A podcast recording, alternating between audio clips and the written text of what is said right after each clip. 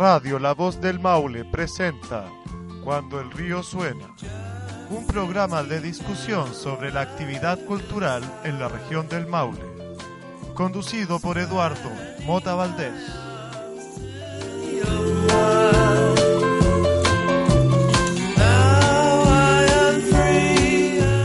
¿Qué tal amigos y amigas? Estamos en un nuevo programa Cuando el río suena.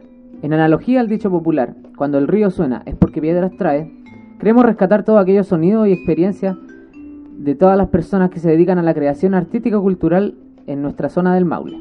Actualmente estamos con un joven escritor, eh, Jonathan Opaso, estudiante de sociología de último año, que se ha dedicado en los últimos, también en el último lustro, a la creación literaria principalmente.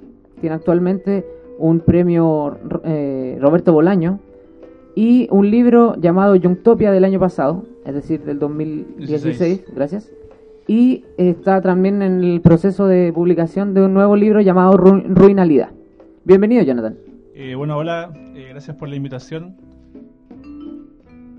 Bueno, para empezar, nos gustaría que nos contara un poco eh, en, qué ha, en qué ha estado y de qué se tratan un poco tus creaciones. Ya, mira, eh, el año pasado salió un copia, que es un libro de poesía y, e imágenes que hicimos con un amigo, salió por editorial Bifurcaciones. Eh, en el, fondo es un libro sobre. O sea, son como poemas cortos, un poco como una especie de remedio del haiku a la, occidental. Y nada, el libro está salió en octubre del año pasado, si no me equivoco. Los, los editores organizaron un lanzamiento en la Filsa, que llegaron puros amigos, pero esas cosas pasan en los primeros libros, supongo. Lo presentó el Leo Sangüesa, que es un tremendo escritor, igual, ¿cachai? Entonces por ese lado estuvo bien. Y nada, o sea, un poco tratando de mover el libro en estos, primeros, estos últimos meses. Eh, bueno, como tú decías, también está el premio Roberto Bolaño, que tuve la suerte de ganar el año pasado, en también como en noviembre, octubre que es un premio que da el Consejo de la Cultura a escritores jóvenes como entre los 15 y los 25. Yo que estaba en la quemada, en la pitilla, había como concursado un año y mandé de nuevo y, que, y gané en un cuento. Y claro, igual el premio Roberto Bolaño es, es una fiesta porque te, el, ganarse el premio implica un viaje a Arica, está ahí una semana en Arica como conociendo a todos los otros cabros que también ganaron el Bolaño, también te llevan para Arequipa, leímos en una, en una universidad allá en Arequipa. Entonces, en ese sentido, el premio, aparte de que son buenas lucas, porque te dan como un palo y, y quedar en los anales del, Consejo de la Cultura por cualquier cuestión que se le antoje. Eh, o sea, bien, pues un viaje entretenido. Los cabros que, los otros cabros que ganaron también son súper motivados. Conocí a muchos locos jóvenes escribiendo así bacán. Y nada, ahora estoy, estamos con, bueno, como tú bien dijiste, estamos esperando Ruinalidad, que es un, no más que un libro, en realidad fue un proyecto que tiene que ver con un proyecto que postulamos con Guillermo, que es quien hace las fotos, donde en el fondo nosotros ganamos un fondo para la vinculación con el medio de la Católica del Maule. Entonces nosotros, claro, propusimos hacer nueve crónicas con nueve, con fotoensayos en el fondo de estos lugares a los que íbamos a ir. Focalizamos ciertos lugares en la región del Maule, onda Maule Sur, Maule Centro, Maule Norte.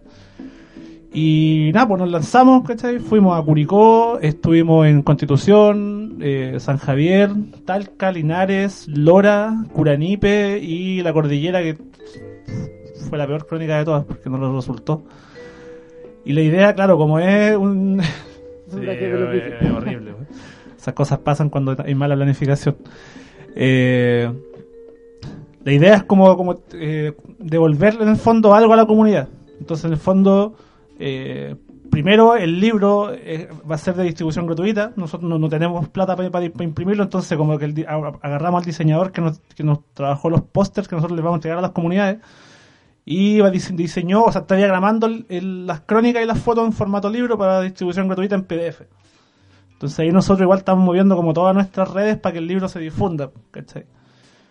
Eh, eso y más unos, unos, como póster que te, como contaba, ¿cachai? que son como en el fondo una foto con un fragmento de una crónica que nosotros le vamos a devolver a algunas personas que colaboraron con nosotros en las crónicas. Entonces, por ejemplo, vamos a ir a Lora, yo igual tengo contacto con la gente de Lora por otras cosas externas. Eh, tengo contacto con un pescador en Constitución que fue el que me contó en el fondo la historia de la crónica que yo escribí sobre Constitución, que un viejito que vive en el puerto, ¿cachai? Y estaba ahí para el, tsunami, entonces el viejo igual tiene una historia heavy. Y eso, eso más o menos. Lo otro, y lo otro ya como más extraoficialmente es que se supone que ahora el 31 de marzo eh, un, hay un, un, loco acá que pinta, que, o sea, hace dibujos con carbón, que es unos un paisaje gigante que se llama Rolando Cisterna y bueno, este, este loco conoce mi trabajo, entonces como que me invitó a participar con él y me pidió que escribiera como un texto a partir de su obra. Entonces yo estuve ahí entre la tesis y otras cosas intentando escribir algo para, para este compadre y sale ahora también como un libro chico que ¿Cuál es el título de ese libro? Se llama, yo le puse, es que mira, es un, mini mini ensayo, tiene como dos mil palabras, es súper cortito, pero este compadre lo ajustó a un formato libro donde van a ir como el texto y los dibujos de este loco. ¿cachai? Porque este compadre expone en el MAC el 31, el Museo de Arte ah, Contemporáneo en Santiago. Entonces, el libro va a ser como estos típicos folletines introductorios a la obra de alguien, solamente que en este caso va a ser tipo ensayo. Correcto. Oye, y antes de pasar a, digamos, sumergirnos un poco, cuéntanos un poco qué es lo que representa o qué es lo que principalmente tú quieres exponer a través de tu escrito. Entendemos que aquí eh, ¿Has trabajado poemas, has trabajado crónica, ensayos, cuentos? ¿Hay eh, algún hilo conductor entre toda esta creación? yo creo que sí. A ver, para mí hace un par de años atrás, porque claro, cuando empecé a escribir o a, intentar escribir y leer, como que tenía referentes súper universales igual, porque no sé, porque tuvo el año en este caso, que el chileno y todo, pero son como autores que están en otra ya, ¿cachai? Pero acá en Chile igual ha surgido un movimiento como pro provincia, por decirlo de alguna forma, de escritores. Y, me recuerdo haber hace unos 4 o 5 años atrás haber leído el manifiesto de los escritores de los pueblos abandonados. ¿Cachai?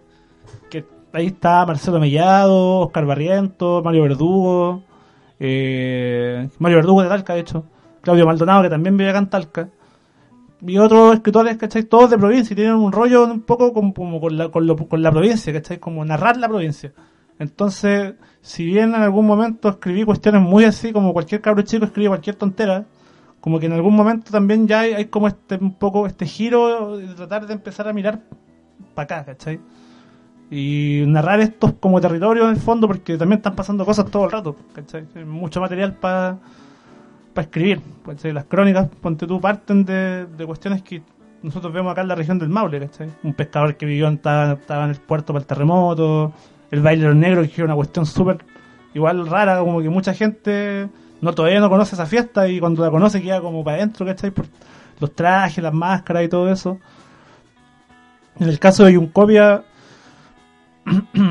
son poemas sobre ruinas, básicamente, sobre como espacios deteriorados, ¿cachai? Eh, basura, que igual es un tema que a mí me interesa, Caleta, ¿cachai? Como eh, pensar estos espacios como degradados, ¿cachai? La ruina, la muerte, no sé, o el cadáver de un perro tirado en la calle, ¿cachai?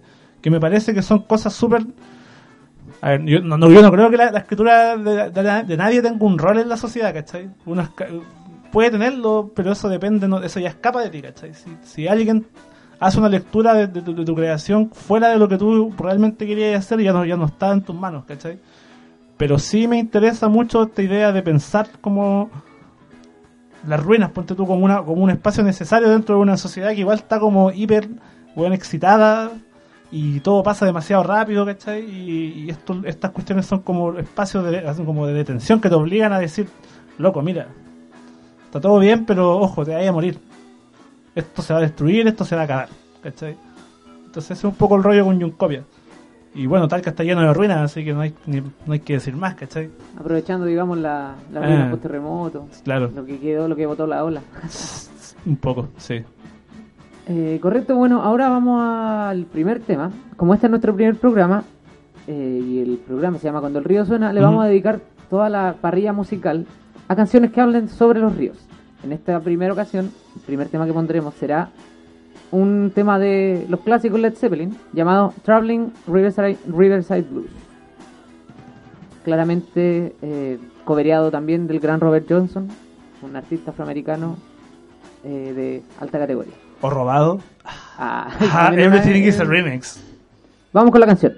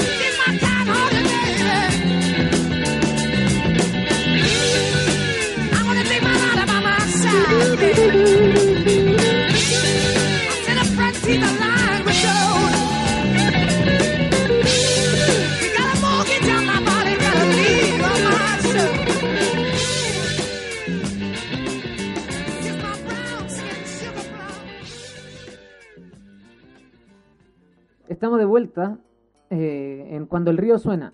Aquí con Jonathan Opaso, escritor, joven escritor talquino, perdón, oriundo de San Javier, ahora radicado en Talca, que nos contaba recién acerca de la producción literaria que lleva en torno a una suerte también de como eh, reapropiación de lo que es el espacio de la provincia, con todas estas tensiones que tú me, me comentabas en torno a la ruina, en torno como a las cosas destruidas. Cuéntame un poco en torno como a la relación que existe entre tu quehacer literario, digamos, y el, proceso de creación artística. ¿Existe alguna línea o existe alguna forma en la que tú podrías definir este proceso a partir de tu propia experiencia? O si podrías decir, mi creación artística se trata de esto, de esto, de esto. Cuéntanos un poco como sobre esa idea. Ya, eh... O sea, sí, es difícil un poco. Mira, yo... Eh... No sé si hay una línea ahora aún, ¿cachai? Igual no sé, tengo 26 años recién, ¿cachai? Como que puedo dejar de escribir en algún momento o puedo seguir escribiendo, no, lo tengo muy claro. Yo creo que es una cuestión que, igual va, va, a depender, depende mucho de procesos de maduración, por decirlo de forma artística o, de creación literaria, ¿cachai? Porque eh, son trabajos igual hechos también un poco a la rápida, quizás. No sé, por ejemplo, en Ruinalidad, que fue una cuestión que estaba amarrada a un proyecto, entonces igual tenía cierta urgencia y los textos de repente yo los escribía de una sentada en la casa, así como con una chela. Entonces, claro, como que por ahora sí, hay una hay una línea clara en este caso y que, me interesa agotar, por lo menos, que tiene que ver un poco con. Primero, claro, está en el tema de las ruinas, ¿cachai? Que, que aparece mucho en Yuncopia y que también está, por y más que las ruinas, también está como el error, el glitch, por ejemplo, que mi amigo que trabajó las fotos eh, está como un poco obsesionado con esta idea del glitch, que el glitch es como el error en los archivos, Entonces las fotos están como procesadas en con, otro, con programas que no son de, procesamiento de fotos, entonces estas fotos cuando las pasé por estos programas como que se, se distorsionan, Entonces está como la ruina física, por, tú, por decirlo de alguna forma, también están las ruinas digitales, que también son como los escollos de la memoria, ¿cachai? O sea, nosotros hoy día almacenamos todo en archivos digitales, pero esos archivos digitales están susceptibles de ser saturados, ¿cachai? Y ahí entra también la ruina, ¿cachai? O, no sé, la obsolescencia de ciertas cuestiones, ponte tú. De repente, no sé, pues te metías Fotolog, ponte tú. Y Fotolog es una ruina digital, pues, ¿cachai? es un lugar que está abandonado, ¿cachai? O sea, digital es una, página, pero si tú lo, tú lo pensás en términos de, otros, de otras redes sociales, son páginas que están obsoletas, ¿cachai? Entonces por ahí hay un, un rollo que me gusta harto que tiene que ver con Sí, ah, eh, tiene que ver un poco con eso, ¿cachai? Como con la obsolescencia, con la ruina, con lo que se, con lo que se destruye, ¿cachai? Un poco ruinalidad también tiene que ver con eso. ¿Y desde dónde, perdón, desde dónde surge este concepto de ruinalidad con el cual definen el título de, tu, de la última Sí, mira, eh, ruinalidad fue una palabra que se me ocurrió así muy azarosamente. Y, y un poco la intención de estas crónicas, que yo no sé si se habrá dado tan así, porque me pasó que le pedí a Mario Verdugo, que es un escritor, ¿cachai? De cada tal que estaba en Santiago y que es un seco, que escribiera como una especie de prólogo para la realidad, ¿cachai? Y, en el fondo este, este compadre muy seco igual y como, como un estudioso de la literatura maulina, así como adrede, como que situaba un poco el tema de ruinalidad como en, la en el típico lamento maulino de esto se está acabando, se nos está yendo el viejo maule, ¿cachai? Mi idea era un poco, por un lado, como criticar. Ruinalidad, ¿por qué? Porque en el fondo era como esta idea de la ruralidad en ruinas, ¿cachai? Como que el Maule es muy explotado simbólicamente desde lo patrimonial, ¿cachai? Desde lo guaso, la zona típica. Y yo creo que esa, esa idea es por lo bajo cuestionable y, susceptible de ser tensionada desde muchos puntos de vista, ¿cachai? Porque cuando hablamos de, de, esta ruralidad patrimonial, lo que estamos hablando en el fondo es de la ruralidad de los patrones, ¿cachai? O sea, la cultura de los peones y los guasos pobres no aparece cuando se habla de la cultura, ¿cachai? Como de esta ruralidad típica del Maule. Claro, al final es como lo oficial. Claro, lo hegemónico, por decirlo de alguna forma. Entonces, como que la idea un poco de ruralidad era intentar de alguna forma, cosa que no creo que haya resultado, pero decido, eh, patear, patear la mesa, ¿cachai? Un poco con esta cuestión. Da como que la ruralidad igual tiene un montón de precariedades, ¿cachai? Eh, esta idea del Maule patrimonial eh, conlleva debajo un montón de desigualdades, ¿cachai? Un, poco, también por eso elegimos la crónica, porque la crónica es un género que, te permite cruzar como esta parte, como entre comillas, más periodística, o más ensayística, ¿cachai? Con lo sociológico y con lo literario en el fondo, en el sentido de que yo puedo escribir como se me antoja, no tengo que estar como encajonado en una, en una escritura parca como la escritura del paper sociológico, ¿cachai? Entonces, en el caso de Renalidad sí, pues hay una, una intención clara de dar cuenta de cuestiones que están pasando, ¿cachai? Y que al final cuando ya estábamos como en las últimas crónicas, me, me pasaba a mí por lo menos que sentía que se cruzaban un montón de temas y esa cuestión es súper heavy porque por ejemplo, no sé, pues, en, en Curanipe hablamos con unos tipos que tenían un- una, unos huertos, un- una, una organización que se llama Huerto Adeo, ¿cachai? Eh, donde los locos en el fondo lo que trabajan es la agricultura, no orgánica, sino que es la agricultura de la vieja escuela. La gente, tú le decís orgánico a una weá que siempre Es existió. una cosa más actual, claro. Es una- es sea, es, una- es la chapa que, que le da el plus, digamos. Claro, porque en el gente fondo, sí, po, ¿cachai? Porque en el fondo, nosotros cuando hablábamos con un, hablábamos con un campesino nos decía, puta, lo orgánico es lo que yo conocí antes de que llegaran los agrotóxicos. ¿cachai? Claro. Entonces, hablar de orgánico es como, chao. Eh, entonces, claro, por ejemplo, estábamos hablando con ellos y nos hablaban de la construcción, de que están construyendo una gran carretera, ¿cachai? Eh, que, que conecte, ponte tú, como la octava con la séptima por los caminos forestales, por darte un ejemplo. Por otro lado, cuando fuimos a Linares a hacer la crónica de, de, de este, de este bar que se llama La Lancha el Loco, ese bar lo van, a lo van a destruir porque en el fondo van a expropiar toda la calzada para construir una doble vía. Eh, eh, yo, yo- yo ya no sé si es mito o es verdad, pero por ejemplo, uno, uno de los locos que estaba en el bar con el que conversamos nos dijo que esa doble vía no era como una doble vía para perfeccionar o para descongestionar la ciudad, sino que era una doble vía para construir un, un camino hacia la, hacia la cordillera, ¿cachai? Para, para la explotación minera. Ya, Que no, no, no, estoy- no, no- no hay información oficial sobre eso, ¿cachai? claro. Pero si tú lo pensáis, y esto me lo dijo otro loco hace mucho tiempo, por ejemplo, la Universidad de Talca abrió la carrera de Ingeniería en Minas, ponte tú, en la región del Maule. Como, igual es un poco sospechoso, sospechosa la weá, claro. Claro. Como que igual te da para pensar, o sea, ¿por qué abren una carrera de Ingeniería en Minas y tenéis, claro, y ahí como que en el bar nos decían, no, weón, si aquí van a, van a reventar la cordillera porque va a empezar la minería en el Maule, ¿cachai? Y así, no sé, por el Lora pasa lo mismo, tenéis la Licancena al lado, por ejemplo, entonces cuando iba para Lora nos contaban que los camiones, los, los, borrachitos de Lora están todos muertos porque los camiones que pasaban, ¿cachai? Puta, se piteaban a los curados, entonces van surgiendo un montón de temas grandes que aparecen en estas realidades chiquititas, ¿cachai? Y que la impactan de forma súper cuática. Y que nosotros en realidad no lo declaramos así, pero aparecen, ¿cachai? Hay un montón de cosas que se están cruzando todo el rato acá en la región del Maule, ¿cachai? Y que tienen que ver fundamentalmente con la explotación minera, con la explotación agrícola o con la explotación del, mar, ¿cachai? Y es heavy, porque en el fondo tú empezás a pensar, chucha, weón, tenemos una cachada de problemas, pero no sé, pues, weón. Esto me recuerda a un viejo que una vez nos dijo, weón, ustedes andan, no se, andan, preocupados de los mapuches y tienen la media zorra en la región. ¿cachai? Entonces, esas inquietudes también iban surgiendo todo el rato mientras escribía las crónicas.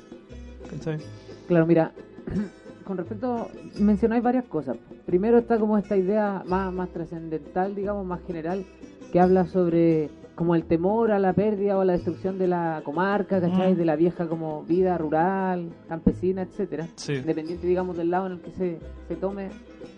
Eh, versus también como la lo- el culto como a lo desechable, en torno como a la, a la velocidad de la modernización, como que son estos dos temas que se van dando como y que son típicos. Sí. Pero pensando un poco como en estas dos cosas y también en la línea más, más literaria personal que tú tenés, ¿existe alguna algún contrapunto o alguna forma de relación en esta visión personal que tú estás eh, poniendo en Ruinalidad Mm. y estos temas de contexto que tú me los planteáis? Sí. Mi pregunta al final del día es, eh, ¿cómo existe alguna suerte de síntesis entre tu visión personal como escritor respecto como a esta- estas condiciones, digamos, más sociales o de contexto eh, que se puedan dar dentro de tu escrito? Eh, o sea, yo creo que es. Sí, no, no sé, no, no- no, por ejemplo. ¿O de qué forma no cuaja también esa relación? Como hasta qué punto llega la crónica y hasta qué punto empieza también como, eh, no sé, por la ola más personal o la fantasía, ese Mm. tipo de cosas. Claro, ese tema es súper complejo. En temas sobre, sobre todo cuando tú escribís, ¿cachai? Cuando tú estás ya en, en el, en el trabajo de, de- de- de hacer el texto mismo, ¿cachai? Porque claro, como te decía, por un lado está esta idea de tratar de, de retratar ciertas situaciones de la región un poco. Eh, no tanto desde, la- desde el punto de vista del panfleto, sino más bien de problematizar cuestiones que están ahí nomás, ¿cachai? No, en ningún momento me, me interesa, ni me ha interesado, ni creo que la literatura tenga que ser un panfleto. ¿cachai? Pero sí me interesa mostrar, hacer ver, onda, aquí está, hagan con, el- con esto lo que se pueda, ¿cachai? Yo tampoco puedo hacer mucho más. Como- Pero, pero la relación en, en, en el momento, digamos, en el que hacer de ir a los lugares y conocer, fue una cosa de andar buscando estos espacios o estas ruinas, digamos, vivas o materiales. Eh, para la para el, el, proyecto fue que más bien fueron a ver y a cachar más o menos cómo andaba la cosa y fue que la, digamos el contexto les fue hablando directamente. Ah, no, yo creo que igual hay una preconce había, había una preconcepción un poco de, de, claro, de, los temas que andábamos buscando. Obviamente aparecieron cosas, ¿cachai? Por ejemplo, en el caso de, Constitución, donde yo conversé con un pescador que estuvo ahí cuando fue el tsunami, eso surgió de la nada, ¿cachai? Como que fuimos al puerto a conversar, a conversar, a conversar, a conversar, de repente salió el tema del tsunami, de repente, ahí mira, ahí en la, ahí en la casa del fondo vive este caballero, ¿cachai? Que, que estuvo acá y todo el tema. En el caso de Linares, claro, claro, sí, mira, yo creo que es una mixtura. Hay temas que fuimos a buscar deliberadamente para decir, onda, aquí hay algo que nos interesa. Por ejemplo, en Curicó vimos esta había unos lugares abandonados. El tema de la llanza. Claro, bueno, la llanza, que la, la, no sabíamos que estaba. Eh, sí, por eso digo, una mixtura. Hay cosas que íbamos a buscar, pero claro, desde, desde un punto de vista muy superficial. Y claro, cuando tú empezás a conversar, ya empezás a darle densidad al, trabajo, te empezás a encontrar con todas estas otras cosas. Entonces, sí, pues, había, hay, una, una, una mixtura, porque en el fondo sí, buscamos ciertos temas, pero también en la conversación fueron surgiendo un montón de cuestiones súper interesantes también de observar. ¿cachai? Como este, este caballero de la alianza que, es sindicalista pero no cree en la izquierda. Un sindicalismo no político, una cuestión muy, extraña.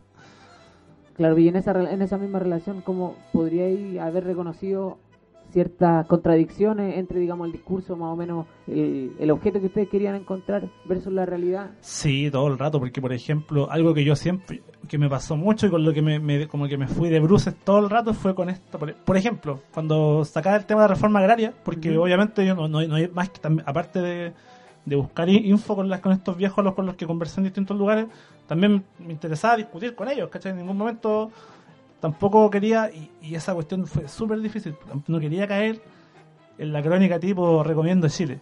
Ya. ¿Cachai? Pero ¿cómo definir esa, esa, crónica así como... Es como, claro, como ingenua, como que tú veís, y esto, aquí están los campesinos, con sus comidas ricas, ¿cachai? Y todo muy bien, y como que... Es, ingenuo, desde mi punto de vista, una crónica muy naif. Y yo, para no, para no caer en eso, intentaba discutir con los viejos, ¿cachai? Tratar de sacarle un poco más, discutir un poco la, si el caballero me decía, ponte tú, no, yo soy sindicalista, ¿cachai? Creo que los sindicatos no deben discutir con los jefes. Chucha, yo no, no me iba a caer, no me iba a caer y decir, no, está súper, no, era como ya, pero ¿por qué? ¿Cachai? ¿Usted no cree que el sindicalismo puede ser apolítico? Y ahí discutíamos con los viejos y toda la cuestión, ¿cachai? Ya, pero una, una, una de las, algo que me, chocó mucho, muchas veces con las crónicas que hicimos, fue como que así como yo intentaba, ¿cachai? Como darle una, una, un matiz como no ingenuo a la crónica, en el sentido de no, no, no mirar hasta así como estos pobres guasos que viven en la región del Maule, eh, fue encontrarme, ¿cachai? Con una región muy despolitizada y con una concepción y con, y con ciertos como recuerdos del pasado bien heavy. tocaba el tema de la reforma agraria, por ejemplo, y nada, nada como, no, ¿qué? Viva Pinochet, muerta Allende, ¿cachai? Allende dejó la escoba acá en la región, la reforma agraria fue una mentira, un fiasco, y era como, oh, qué mal, weón. ¿Cachai? Como que intenté buscar alguna, de repente dije, ya, quizás, no sé, pues ponte tú, ya habiendo, igual claro, con los típicos vicios de estudiantes de sociología, pues habiendo estudiado la reforma agraria desde el punto de vista como desde los grandes paradigmas de la del desarrollo agrícola en América Latina en los años 60, tú decís, ya, quizás haya gente, hayan resabios, ¿cachai? Porque para mí, personalmente, yo creo que la reforma agraria es una deuda pendiente con el campo chileno, en términos políticos, ¿cachai? Eso ya no tiene que ver conmigo como, como alguien que escribe, sino como algo que pienso en términos políticos. Pero habláis con gente. Y te encontráis con que no, pues, weón como, que parece que eh, si hoy día en, un, en, un, en, un, en un estado utópico alguien dijera hay que hacer otra reforma agraria, probablemente pasaría lo mismo que pasó en los 70, los 60. ¿Cachai? Campesinos medio chupados, como que no entienden qué está pasando. Porque hay una internalización tan heavy de, de, la vida, como yo creo, del, tema de la hacienda quizás acá en la región, que, que te, tenía pura, no sé, pues cuando hablan con campesinos son campesinos que no les interesa hacer más de lo que ya han hecho, como por ejemplo trabajar en huertos pequeños, pero hablar de algo como proyecto político es una cuestión que suena como ajena, extraña, marciana casi, ¿cachai? Claro. Oye, y en esta misma línea, como tratando de tensionar un poco la idea de las contradicciones que encontraste, eh, ¿consideras que el, en este proceso de creación artística, eh, digamos, por ejemplo, tú encontraste contradicciones dentro de los discursos dentro de las discusiones que tuviste con, lo- con las personas que entrevistaste y todo? Lo que queda expresado, digamos, en el texto. Mm. Finalmente, lo que el, el producto que sale, o el, no sé, pues el hijo que nace Mm. desde el, tu propia tu propio velo, que finalmente Sí. es tú el que escribe. Mm. ¿Se ven reflejadas estas discusiones? ¿Se ven reflejadas? ¿O es una cosa que quizás va más allá de ti? ¿Es, una, es como lo que te salió? Como que tratáis de reflejar un poco como este, este sujeto, ya no ingenuo, sino atravesado como de ciertas ideas, de ciertas concepciones, de ciertos como debates internos también, frente al contexto, digamos, de, de, esta, de, de este quiebre, ¿cachai? Que tú planteas en el, en el texto. Sí, sí, no, yo, claro, no dentro de esa misma idea de tratar de no hacer la crónica ingenua, yo cuando escribo estas crónicas siempre hablo desde, desde mí, ¿cachai? Y desde lo que yo voy viendo y desde lo que, y de lo que yo pienso, de, de lo que, de lo que escucho y de lo que converso con estos sujetos. En ningún momento está como, no me, inter- no me interesaba como invisibilizarlo, cosa que era súper compleja porque nosotros tenemos que entregarles estas fotos con fragmentos de las crónicas, entonces tuve que seleccionar cuestiones muy, muy, muy, muy, eh, lo más puras posibles de la crónica. Que no, que no traten de como... Claro, porque yo no podía, no podía entregarle al caballero de la llanza el fragmento donde dice que yo, cuando donde yo digo explícitamente que no creo en su sindicalismo Ujú. apolítico, ¿cachai? Entonces, sí, pues, o sea, yo me- en ese sentido como que asumo las consecuencias porque en el fondo, claro, hay cosas de las que, las que también eh, quizás escribí un poco en tono medio burlesco, ¿cachai? Como por ejemplo el, el, el- con el Museo de Camiroaga, ¿cachai? Que, que igual es alucinante. No sé si tú conoces el Museo de Camiroaga. O sea, por afuera nomás no entró. Ya, tenés que entrar. Porque, por ejemplo, eh, eh, igual es un lugar que para mí, como, como sujeto, ¿cachai? Yo también, yo soy de la región, no soy un extranjero que viene a mirar, como los antropólogos que llegaban a la isla, weón, de Australia, no, pues yo soy de acá. Y aún así, me choca ver un, un museo, eh, eh, ponte tú, de, de un pueblo tan chico como Villalegre, tapizado en fotos de Camiroaga, y Camiroaga casi está elevado en ese museo a la categoría de líder político, ¿cachai? O sea, faltó, eh, faltó Camiroaga embalsamado en ese museo para que fuera una weá tipo Unión Soviética, ¿cachai? Así como los líderes, de la- los grandes líderes de la izquierda, ¿cachai? Del siglo XX. Entonces, me, creo que me perdí un poco lo que estaba hablando, pero, pero sí. Yo trato de dar cuenta también de las contradicciones que a mí como autor y como sujeto que, que es de acá le producen todas estas, estas cuestiones que fuimos viendo, ¿cachai? Lo mismo con la, con la con el baile de los negros, ¿cachai? Que está lleno de turistas y bueno, sacando fotos y eso a mí también me chocaba y lo pongo, ¿cachai? Así como estos locos que van a la fiesta a sacar fotos, weón, y, y, la pobre gente. Bueno, en realidad lo- yo, yo conversaba con la comunidad de Tota y en realidad ellos no les interesa, les da lo mismo que les vayan a sacar fotos, pero igual a mí me choca un poco. La primera vez que fui había más turistas sociales que, que devotos de la Virgen en la fiesta, ¿cachai? Claro, Y eso te- para ese este tipo de festividades como más paganas. Claro, y te produce un impacto a pesar de que yo mismo también voy en calidad de observador y no de, de devoto, ¿cachai? Entonces, claro, esas contradicciones yo creo que aparecen y yo las escribo y me hago cargo de eso también, pues, ¿cachai? Es interesante en ese mismo escrito como cuando planteáis como la, la crítica a lo que plantea el cura an- antes de la antes digamos de la procesión. Claro. Sí, pues eh, es que es- eh, la- el baile de los negros de Lora es una cuestión súper, súper interesante y, que está como mutando todo el rato porque en el fondo es primero una fiesta religiosa, claro, que tiene un se supone que tiene un componente como de, de mestizaje súper fuerte, ¿cachai? Porque en el fondo no, no es una fiesta católica, pues es una fiesta, ¿cachai? Que surge, se supone a, a partir de una cuestión de los, de los mapuches que habitaban la zona del, ¿cachai? Del Mataquito. Eh, por otro lado está que está reconocida como patrimonio humano vivo, etcétera, etcétera, por el Consejo de la Cultura, tiene todo, ¿cachai? tiene todo el, el aparataje Institucional encima, ¿cachai? Y por otro lado está la Iglesia Católica haciendo proselitismo, un proselitismo asqueroso en cada misa, ¿cachai? No, si lo juro. De hecho, a mí, yo hice mi práctica en el Consejo de la Cultura y tuve que hacer un informe del baile del negro de Lora y en las observaciones yo puse que el cura no debía, que porque se supone que tú tenés que resguardar el patrimonio. Entonces, el, el informe ese que tuve que hacer era como, ¿cachai? Como ya, ¿qué sugerencias hace usted para que esta fiesta se desarrolle conforme a la, idea de la- original de la fiesta como patrimonio? Puta, que el cura no haga proselitismo en la fiesta porque ese día la gente no va a escuchar al, al cura, weón, hablando de aborto, ¿cachai? Y el loco, weón, se desgarra y, y vestiduras con el aborto y otras cuestiones que no tienen nada que ver con, con la fiesta de la Virgen del Rosario. Y es como, loco, cállate hoy día, por favor, weón. Es muy cuático, ¿no? Entonces, claro, es súper interesante, me pasan muchas cosas ahí. Eso. Ah, una, una última pregunta antes de cerrar esta parte. ¿Por qué el Maule? ¿Por qué eh, es importante relevar esos discursos medios complicados, medios Mm. asquerosos, como lo planteas tú, de reforma agraria, viva Pinochet, o de eh, el aborto es lo peor que le ha pasado a esta sociedad? ¿Por qué es importante también relevar como a nivel de lo que ocurre aquí en la, en la región, est- este tipo de discursos que se están dando, digamos, que quizás están un poco más lejos, digamos, de la, de la idea no sé, por la gente más joven, con las redes sociales, etcétera, pero que todavía están como enquistados en los viejos, o en las personas de autoridad. Mm. Mira, no sé, yo creo que la región del Maule un... yo, uno, porque vivo acá, ¿cachai? Y no me interesa, por ejemplo, y nunca me ha interesado, ni me interesó cuando empecé a escribir, como obviar esta, este contexto, ¿cachai? Por, por lo menos ahora que estoy más chico. O sea, después me vaya, no sé. Pero, claro, eh, no sé, porque me interesa, es que, es que yo creo que cre- crecer en provincia en general es una cuestión bien, bien heavy, sobre todo para nosotros que estamos, nosotros nos crecimos en una época de choques culturales súper cuáticos. Con internet, con televisión. Puta, los 90 fueron el, estallido de, de- esta como cultura globalizada, ¿cachai? Entonces, yo creo que muchos crecimos en ese choque donde tenéis que elegir, o te quedáis, ¿cachai? Acá y asumís todo lo que significa, por ejemplo, vivir acá en la región del Maule, que es una región que igual es conservadora, Claro.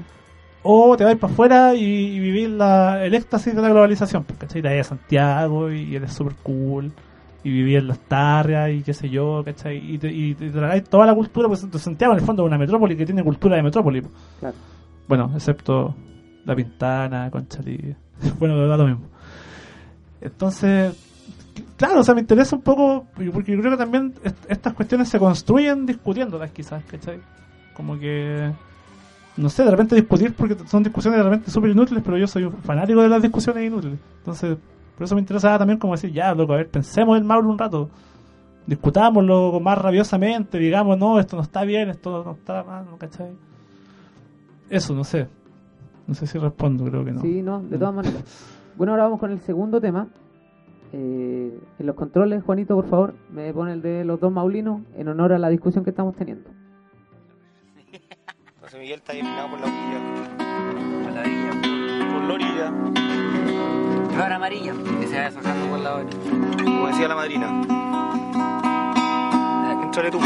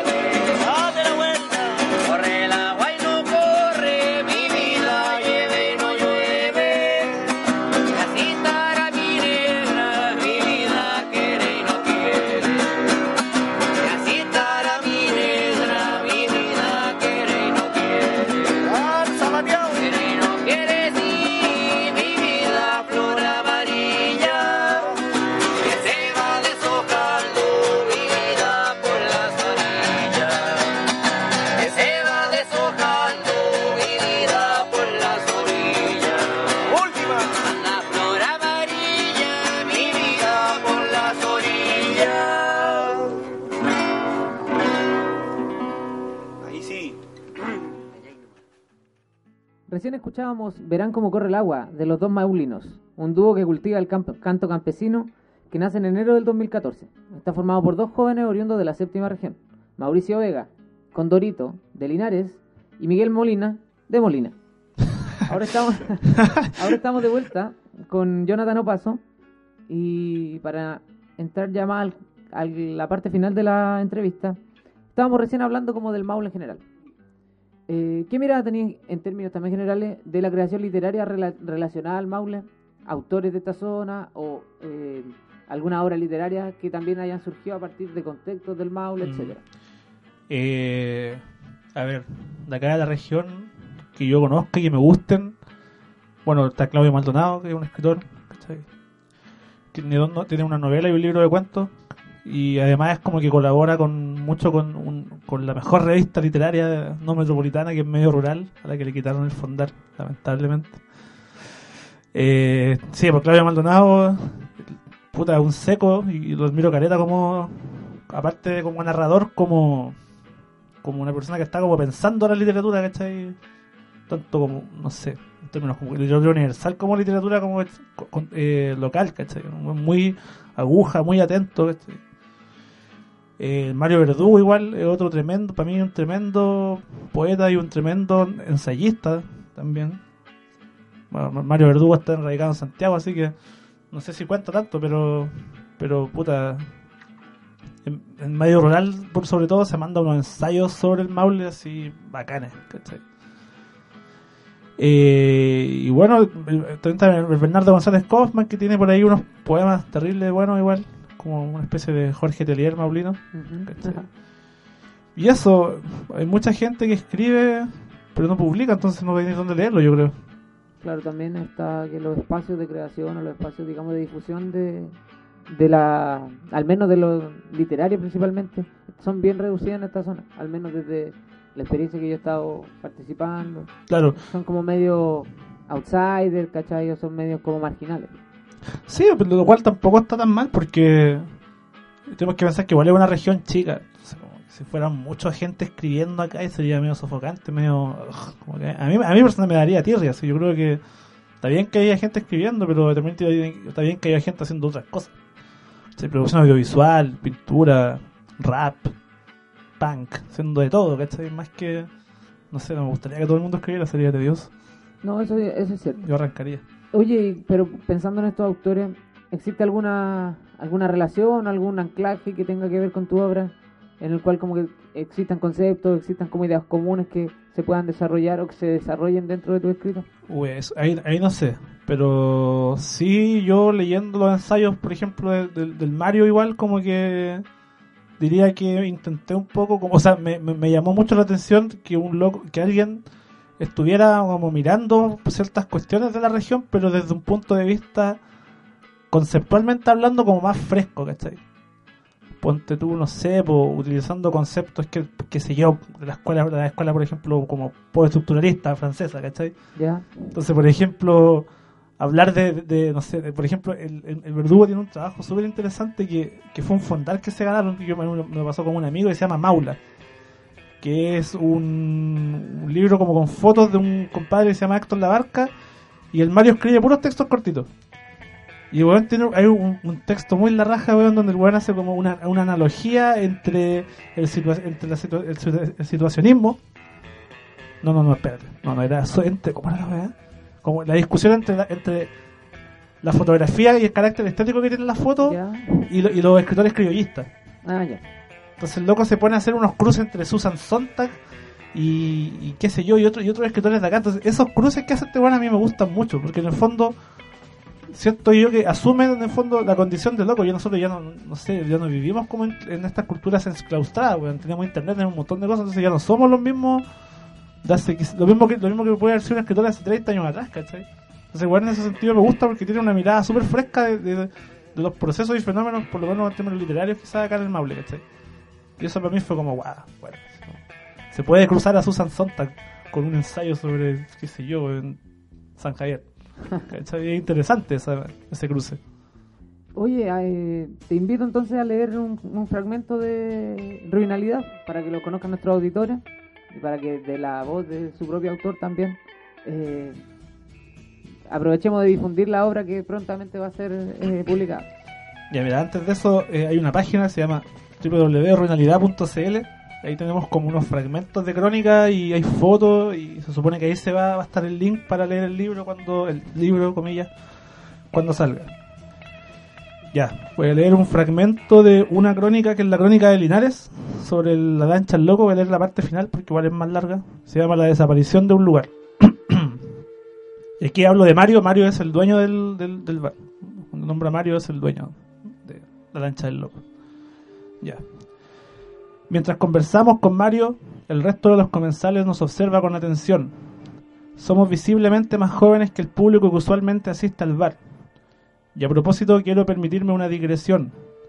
Nunca he entendido esa estricta separación etaria que existe especialmente en lugares como este. Sabemos, y esto nos lo dicen algunos antropólogos de la escuela de Birmingham, que la juventud es una construcción relativamente reciente. Durante, los dos, durante las dos grandes guerras, jóvenes lozanos, de ojos todavía vírgenes, eran carne de cañón en trincheras o fracasadas empresas militares, saqueadores y frívolos asesinos en la monstruosa maquinaria de la guerra. Hoy, en cambio, y seducidos por esa espantosa mentira de la educación superior y la seducción del mercado, vivimos en una especie de triste farsa. Quien escribe es un hijo más de una generación que goza de un sinfín de comodidades impensables hace un par de décadas, de una generación de mucho ruido y escasas nueces, una generación de revoluciones que no alcanzan a tomar forma sin terminar sucumbiendo bajo el peso de sus desmesuradas e ilusas expectativas de transformación total, como si lo hicieron, so pena de cárcel y desaparición, otros en los 70. Como sea, somos llamativos en ese collage de la memoria y somos invitados a compartir cerveza en una mesa donde suena Violeta Parra en un celular. Entre cigarros y vasos que se vacían con endemoniada velocidad nos enteramos de la pronta expropiación del bar. El plan, nos cuentan, es ampliar la calzada de la calle Maipú para construir una doble vía que permita descongestionar el flujo vehicular. Ahí nos comentan, sin embargo, que el verdadero móvil de la ampliación tiene que ver con la construcción de un paso fronterizo en la cordillera de Linares. La situación es tristemente conocida y la encontramos en un puñado de películas y series de televisión, pero la realidad tiende a ser más parca, menos dramática, más pragmática, espantosamente pragmática. Todos los propietarios expropiados ya hicieron los respectivos acuerdos y los dineros están pagados. Faltan las máquinas, el sonido del concreto rompiéndose, el polvo y todo ese sordo estruendo que producen las ciudades cuando las destruye un terremoto o el mercado inmobiliario. Mario me dice, entre resignado y calmo, que, que esto llega en un momento en que él debe detenerse, bajar la cortina y seguir llevando las cuentas del rosario esperando la desaparición de un lugar. Eh, bueno, hace un rato nos planteaba que el rol no le, no le definió un rol claro a, a tu escrito o al quehacer literario. Sin embargo, también planteáis que existe mucho también de un cuestionamiento o una, una línea política que pone en tensión ciertos elementos que te encontraste en los terrenos o en los momentos que siguen las crónicas.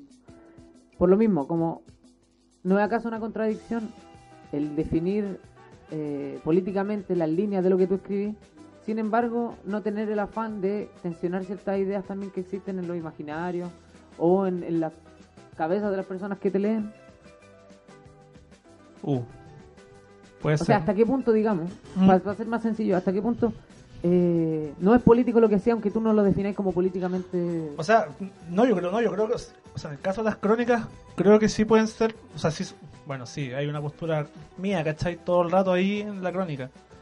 Lo que yo en realidad es que no, no son como panfletos, ¿cachai? O sea, ta- también ahí habría que discutir y redefinir qué entendemos, ¿cachai? En este sentido como escritura política, ¿cachai? Porque acá en América nosotros igual tenemos una tradición de escritura política que lamentablemente es súper siempre entiende al, al- al sujeto receptor de- del, del- del texto como una persona bastante ingenua. ¿Tú cachai? Que en general el panfleto es súper sencillo y tiene una estructura muy evidenciable y que es fácil de recibir, procesar y entiende que el otro tiene que despertar.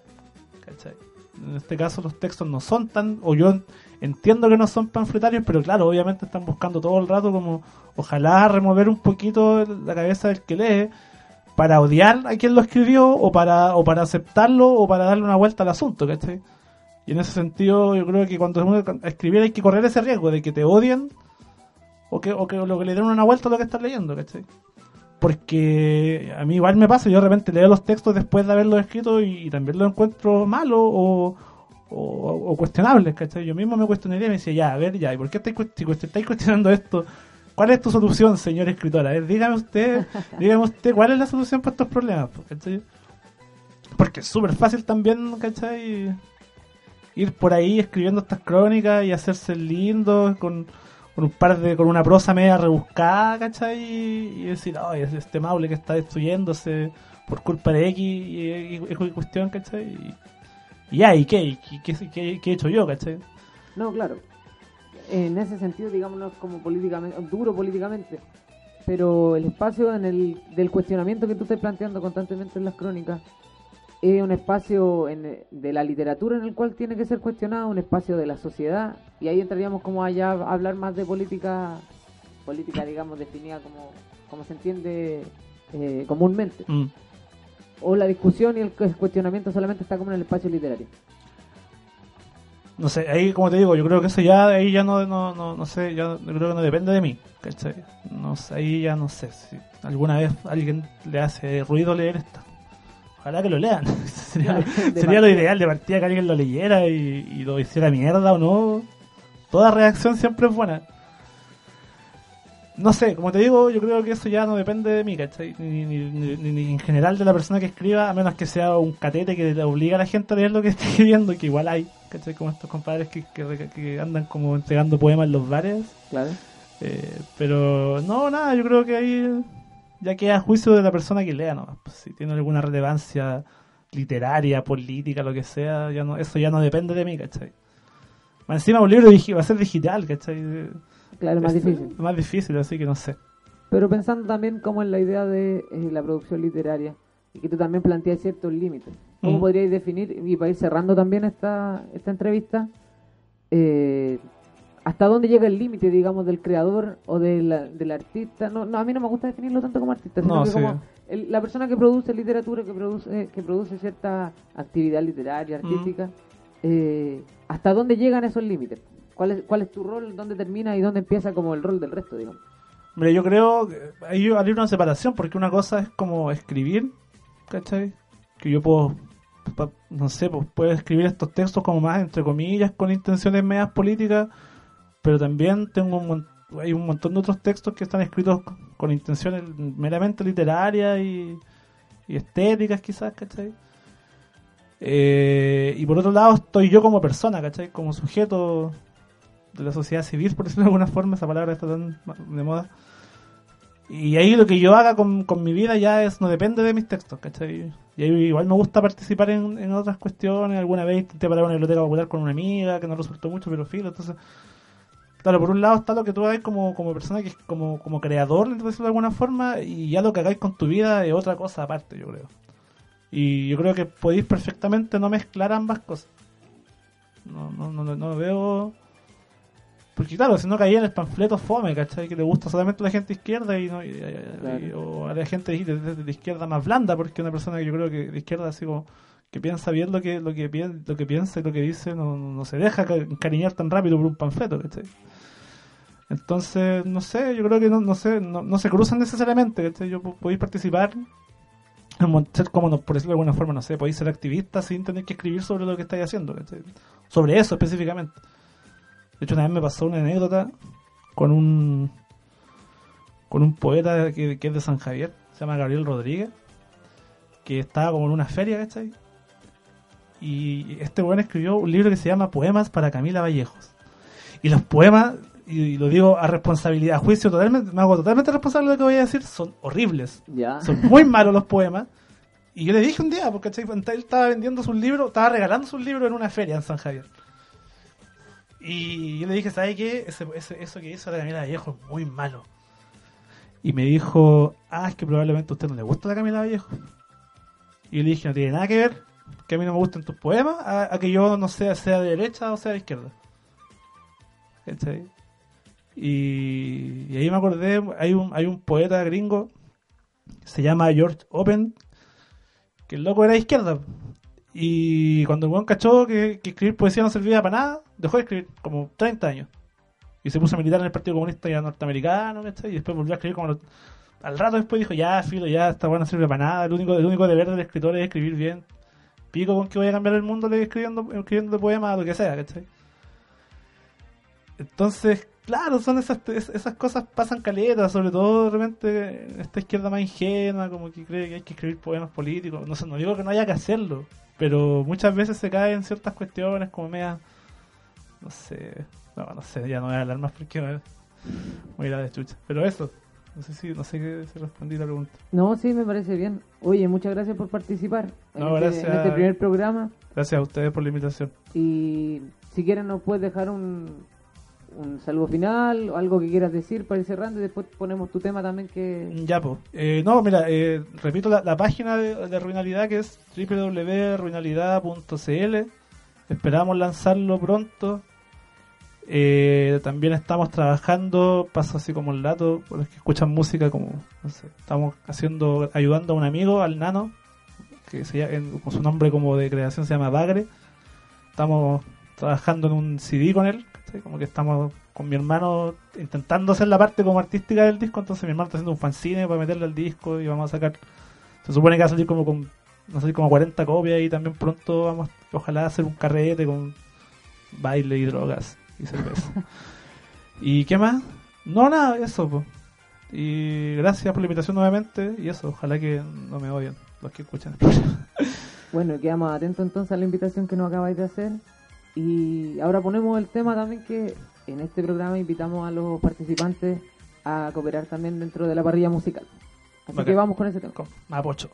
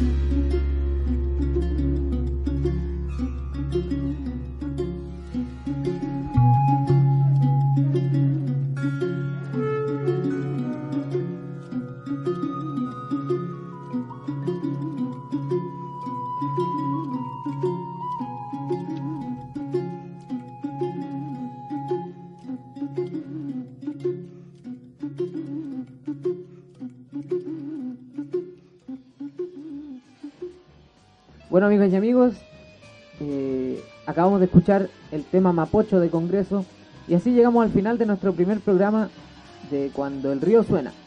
Un programa dedicado, como ya dijimos, a la creación artística y cultural en el Maule. Nuestra idea también es ir acumulando y juntando distintos tipos de artistas, distintos tipos de creadores, para hacer un pequeño mapeo también de cómo están las condiciones de creación, las dificultades y los beneficios también de las obras artísticas en el Maule. Agradecemos a todos su sintonía y eh, le damos también una nuevamente las gracias a nuestro participante Jonathan Opaso que nos brindó también su tiempo y su experiencia, sus detalles, que es lo que nosotros queríamos conocer. Muchas gracias a todos. Soy Mota Valdés y esperamos vernos en el próximo programa. Salud.